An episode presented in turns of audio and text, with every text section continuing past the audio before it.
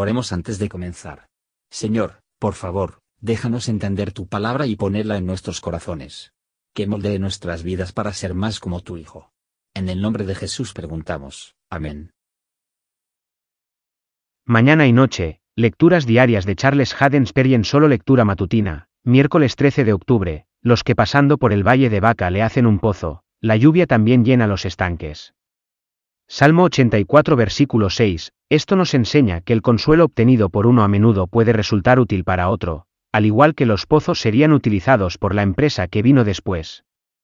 Leemos un libro lleno de consuelo, que es como la vara de Jonatán, con miel. Ah, pensamos nuestro hermano, ha estado aquí antes que nosotros, y cavó este pozo para nosotros y para él. Muchas noche de, llorando, coma, armonías de medianoche, un día eterno, coma, un ladrón en el lote, un consuelo para, dolientes. Ha sido un pozo excavado por un peregrino para sí mismo, pero ha demostrado ser tan útil, a otros.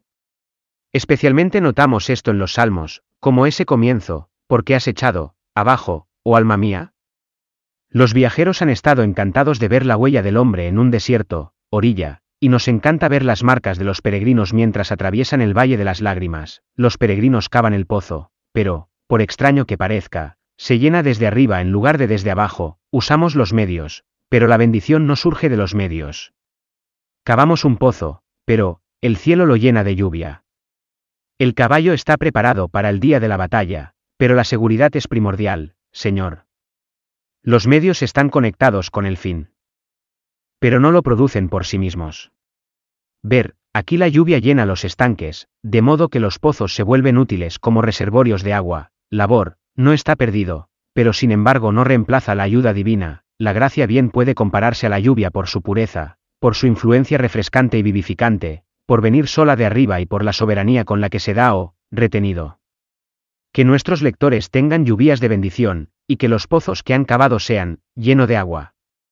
Oh, que son los medios y las ordenanzas sin la sonrisa del cielo. Ellos, son como nubes sin lluvia y estanques sin agua. Oh Dios de amor, Abre las ventanas de cielo y derramarnos una bendición. Gracias por escuchar y si te gustó esto, suscríbete y considera darle me gusta a mi página de Facebook y únete a mi grupo Jesús Answers Prayer.